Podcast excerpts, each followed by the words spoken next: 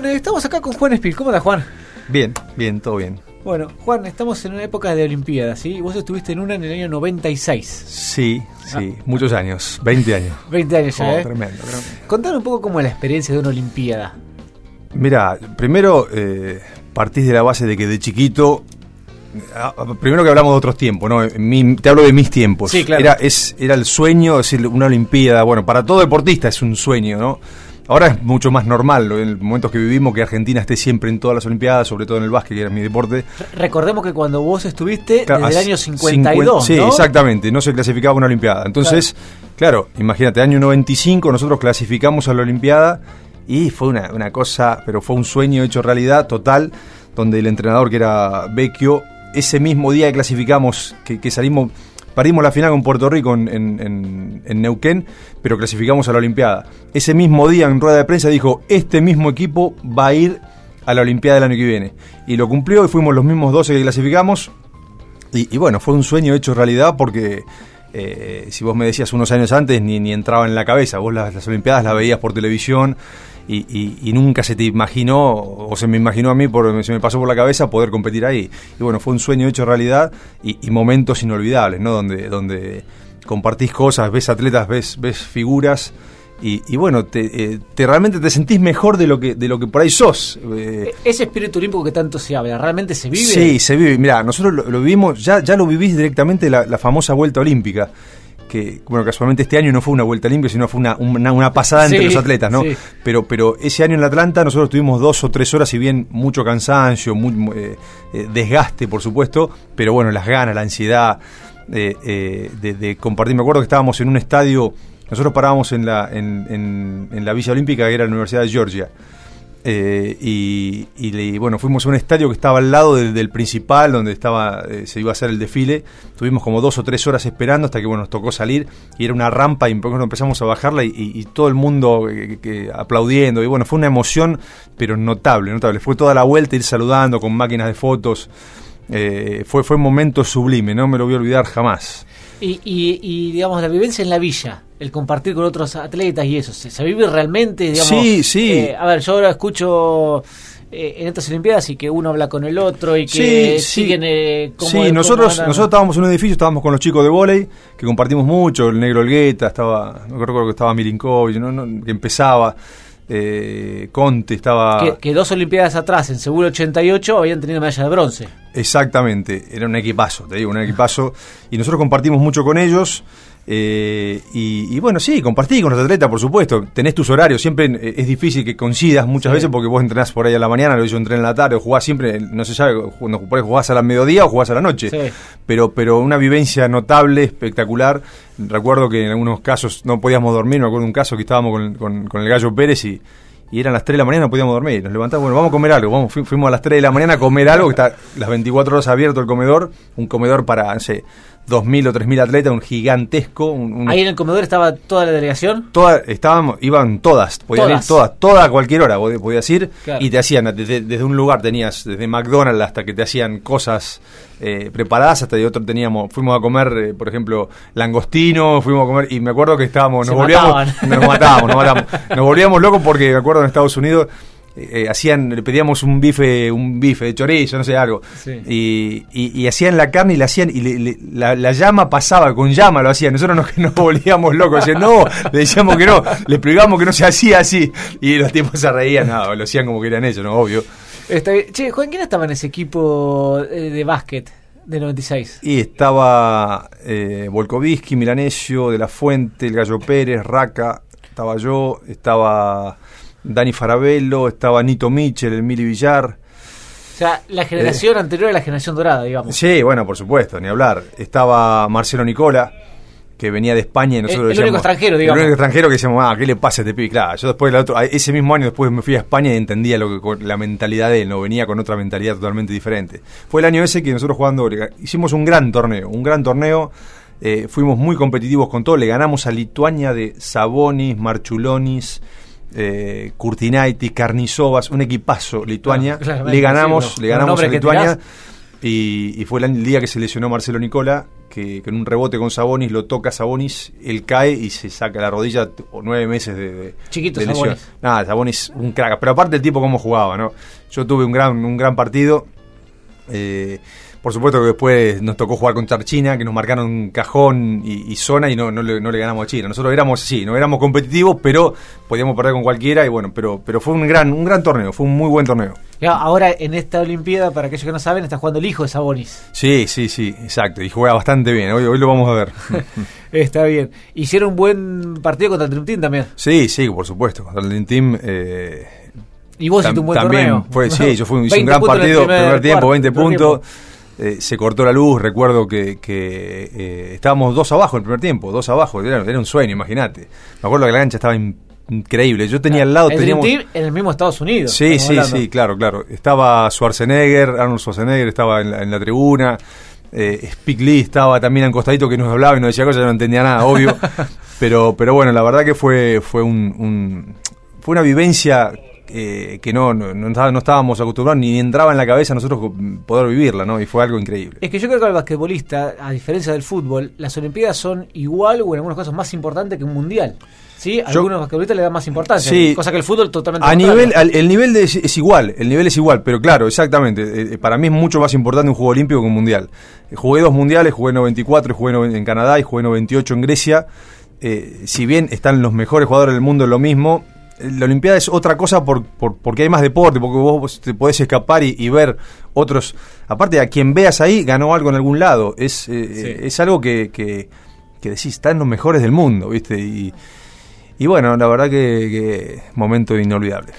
Che, Juan, ¿y qué pensás de esta generación dorada que se está acabando? Eh, no sé si está acabando, en realidad no sé si está acabando, te digo la verdad, no sé. Lo venimos diciendo hace, hace un par de años, ¿no? Pero bueno, ya cada vez... Eh... Eh, no dejan de sorprendernos, ¿no? Yo creo que, Mira, tengo un amigo uruguayo entrenador que estaba allá, ayer me mandó un audio y, estaba por ir al partido y me decía, Juan, estos tipos lo que desprenden, el sentido de, como lo comentábamos recién, el sentido de, de, pertenencia que tienen, lo que transmiten, es, es increíble, ¿no? Y, bueno, yo los vi, yo cuando yo terminaba, ellos empezaban, y vos te dabas cuenta. Eh, tuvieron la gran fortuna y la gran suerte de, de quizá poder competir con los mejores muy de chicos ellos se fueron con 18, 19, 20 años, se fueron ya a Europa. Y eso te hace crecer de, manera mucho más rápida que si vos competís a un nivel donde son todos parejos. Vos si vos competís con los mejores te convertís en mejor automáticamente. Y, esa es la pura realidad del deporte. Tenés que competir con los mejores. Por más de que muchas veces pase vergüenza. Y está claro. Y es así. Eh, y bueno, ellos tuvieron la fortuna esa y, bueno, no pararon, no tienen techo. Y es increíble. Lo ves a mano con 39 que está, si bien cuesta más porque físicamente no llegás muchas veces, lo mismo que Luis, en defensa se tiene que, se tiene que, claro, Luis en defensa le cuesta, pero se tiene que guardar porque no puede hacer, digamos, eh, en otros tiempos sí, pero ahora tiene que guardarlo para, para que adelante esté, ¿no? Hoy eh, veía un artículo en un, diario de Capital, eh, leía y, y habla, digamos, del egoísmo, entre comillas, de, de, estas, de esta generación, digamos, que hace 14 años que todo el mundo habla de esta generación. Sí, sí. o sea, eh, pero no solamente del básquet, de todos los deportes. Yo eh, escuchaba antes de las Olimpiadas al Vasco Articoche decía, quiero sacarme una foto con los ídolos de claro, Ginóbili. Claro, sí, sí. Eh, el otro día escuchaba a Velasco, el entrenador de vóley, y decía, le, preguntaban, ¿qué te gustaría ver deporte? Y dice, a mí me gustaría ver un partido pero bueno, Pero porque es lo que hicieron, lo que, lo que demostraron, la unión que tuvieron, lo, lo, que significaba perder o ganar un partido para ellos y, donde no dejan nada, digamos, son, eh, fueron tipos muy detallistas. El otro día se vio clarito que Manu le recrimina una jugada al Chapo porque no hace una defensa que se queda y se lo recrimina como hace 15 años atrás, igual, de la misma forma.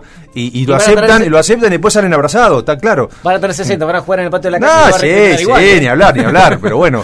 Eh, es lo que es lo que lo que demuestra que son unos grandes, ¿no? Y, y fíjate que están transmitiéndole a los que siguen que ya parece que fueran, tuvieran hace 10 años en la selección. Porque para mí la diferencia que está pasando acá es eh, la presión que están ejerciendo los bases, digamos, los bases para mí están haciendo un torneo pero increíble, los dos. Eh, Garino en defensa impresionante, lo dejan solo y la mete. Eh, está cada uno cumpliendo su rol, Acuña está jugando muy bien. la verdad que están sorprendiendo y, bueno, no sé qué, qué puede pasar, ¿eh?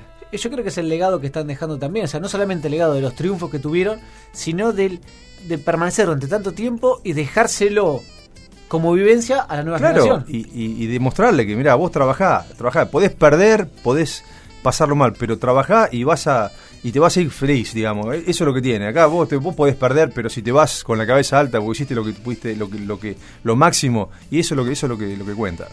Eh, Juan, ¿vos considerás, digamos, de que esta generación dorada también un poco fue la base del legado que dejaron ustedes a otro nivel? Porque, a Puede ser. Sabemos, Eh, a ver, eh, nosotros eh, cuando éramos chicos, yo tengo la edad de, de- de los que van dejando la Sí, generación sí, dorada, sí. ¿sí? Y nosotros jugábamos en el aro de- de- del costado de la cancha y decíamos, Spiel para Claro, PS". bueno, claro, sí. De hecho, Manu lo dijo. Claro, sí, sí, por supuesto, yo lo sé eso. Eh, en, en un- en una pequeña parte puede ser, puede ser. Que, que se hayan fijado en alguno de nosotros, eh, porque, porque éramos los que estábamos en ese momento. Como yo me posi- fijaba en alguno, no sé, cuando yo iba, yo decía, mirá qué bueno que es Richotti, y después terminé jugando con Richotti. Eh, o qué bueno que es Cortijo, o qué bueno que es aquel. Y, y- y- y- Yo creo que algo puede ser. Ya te digo, yo siempre fui, traté de ser competitivo. o sea, nuestra generación, lo que pasa es que no nos daba el cuero, es la realidad. Eh, estábamos hasta donde podíamos llegar, pero a ese a donde podíamos llegar y queríamos lo máximo, queríamos lo máximo, queríamos ganar. Puede ser que le hayamos inculcado algo de eso, pero ellos lo hicieron por sí solos, ya te digo por qué. Porque eh, nosotros me acuerdo una vez estábamos en selección mayor y jugamos un amistoso contra eh, contra los juveniles que se iban a jugar a Australia, no sé qué. Nos pegaron un baile, te digo, nos pegaron un baile que yo lo digo ahora, pero bueno, pero en ese momento ese muchacho es, una- es que vayan ellos en vez de jugar a Y nos pegaron un baile y físicamente no podíamos, nosotros no podíamos pasar a mitad de cancha. Nos defendía, me acuerdo que estaba el Puma, Victoriano, Fabricio, Manu, eh, no sé, no me acuerdo quién estaba, pero eh, nosotros no sé si no íbamos a jugar a un, un mundial ellos iban a Australia. El baile que nos pegaron fue memorable.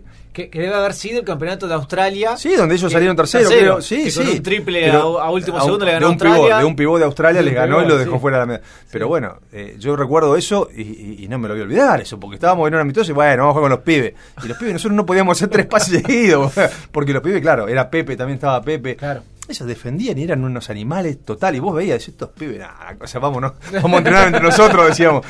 Ya, ya les gustaba entrenar más, ¿viste? Nosotros eh, crecimos de otra forma, digamos, sin, sin mucha, sin hacer pesa. Milanesio no, no, no elongaba nunca. Milanesio, eh, cuando todo el equipo elongaba, él se iba a tirar al aro. Era algo así, éramos, era, era otra, otra, otra mentalidad, otra cosa. Sí, ¿Viste sí. cómo es el argentino? El argentino, y estamos acostumbrados, ¿no? Sacando estos pibes, lo demás. Sí. Vos me das la mano y si puedo, te agarro más, te agarro el codo. Es así. Sí, o, a ver, quizás la falta de esfuerzo, ¿no? Sí, Digamos claro, que- claro, claro. De- Eran eh, otras épocas Yo, también, ¿no? Eran otras épocas, pero, pero yo descubrí que era otra cosa cuando me fui afuera. Va- Vayamos a la época de Lungo Bruce que decía claro. un entrenamiento y cuatro asados. Claro, bueno, exacto. Bueno, Cabrera, por eso, por eso. Yo estaba en el, en el intermedio, estábamos en el intermedio nosotros.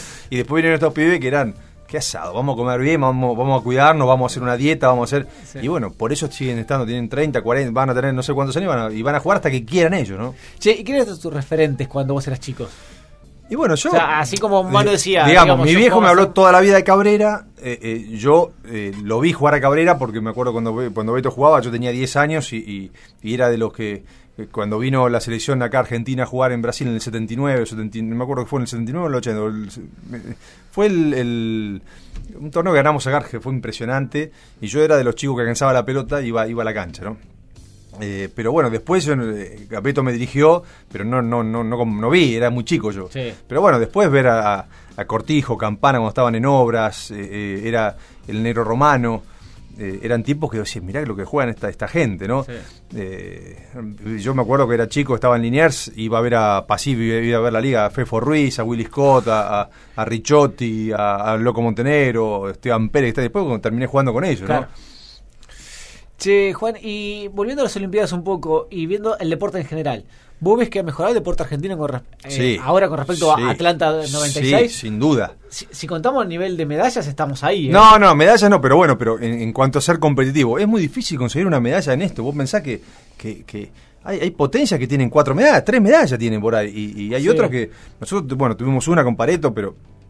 Y nos va a costar tener no, y ¿eh? nos va a costar muchísimo, sin duda, pero estamos siendo, estamos ahí siempre. En natación mejoramos, estamos... eh, eh, yo creo que yo creo que hemos eh, igual nos falta nos falta nos falta nos falta infraestructura mejorar eso eh, vos viste lo que fue siempre estar en cenar entrenar en cenar siempre nunca se sabía si había buena comida había días que no había comida había en esa época era es difícil ahora está mucho mejor pero Sí, hay ¿no? que seguir trabajando hay que seguir apostando ahí porque si no no no no no salen no salen es muy difícil no recuerdo en- en Atlanta, digamos, ¿qué medallas tuvimos? ¿Te acordás? No, no, la verdad que no me acuerdo. La verdad que no, no, no recuerdo. Pero bueno, pero yo creo que estamos mejor porque vos ves, eh, el vóley está haciendo un- un- una olimpiada El, el increíble. vóley creo que es uno de los está- es candidatos, de los a- puede candidatos. llegar a pelear una medalla. Es impresionante lo que están jugando y lo que están transmitiendo. Sí. Y con un Eh, gran entrenador. Eh, bueno, dicen que es el mejor de todos Sí, a, sí. a nivel mundial, ¿no?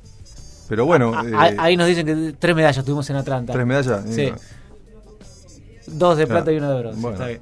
Eh, así que nos va a costar. eh, No, no, eh, por supuesto. Y, y fíjate Sí. que han pasado 20 sí. años. Y antes y- me acuerdo que el boxeo andábamos muy bien y bueno, este año el boxeo Sí. no, no, no pegamos una, ¿viste? Bueno, No, también no. el tema de, de que pasó de amateur a profesional el boxeo le ha también, afectado. también. ¿sí?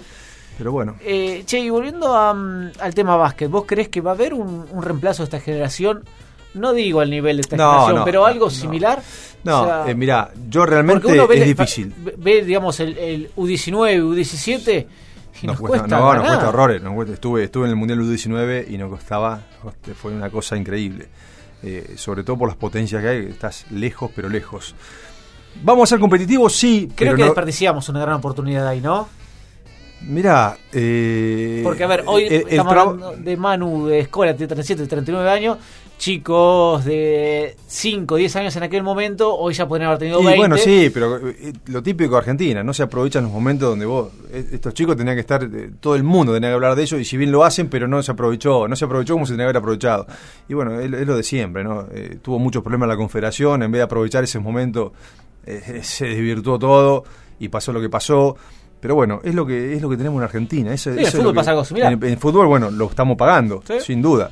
Y es una vergüenza que el fútbol, nosotros antes decías, jugás con Honduras o jugás, con- Sí, vamos nosotros y jugamos nosotros, Sí, digamos. sí, sí, a y le y, y ganamos, claro. Eh. Era solamente el hecho de tener la camiseta puesta. Sí.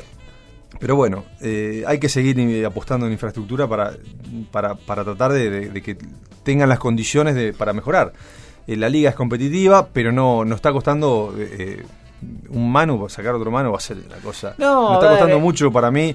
Vamos a tener algunos, los bases ya estamos, ya estamos, estamos Sí, bárbaros. sí. Estamos, los bases estamos bárbaros, pero con los bases no ganás, no ganás. Sí, lo que pasa que eh, a- abajo tenemos No, no, poquito. abajo no vamos, no, no. Nunca, va a ser. fui- nunca fuimos no, de pero, de pero bueno, pero vos tenías, no eran altos, pero eran, eran, eran jugaban y, y se mataban. Lo que fue Fabricio, digamos, un Sí, Fabricio. Fabricio, el mismo Colo Wolkowicki. El Colo te ayudaba, sí, gente que te ayudaba.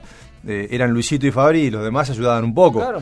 Pero, pero va a ser muy, muy complicado. Vamos, vamos, vamos a competir, pero no vamos a estar a la altura, no vamos, ni nos vamos a acercar para mí. Va a ser muy difícil. Bueno, Juan, te agradecemos muchísimo Bueno. eh, y esperemos que tengamos otra medalla en estas Olimpiadas. Bueno, ojalá que sí sea. Bueno, gracias.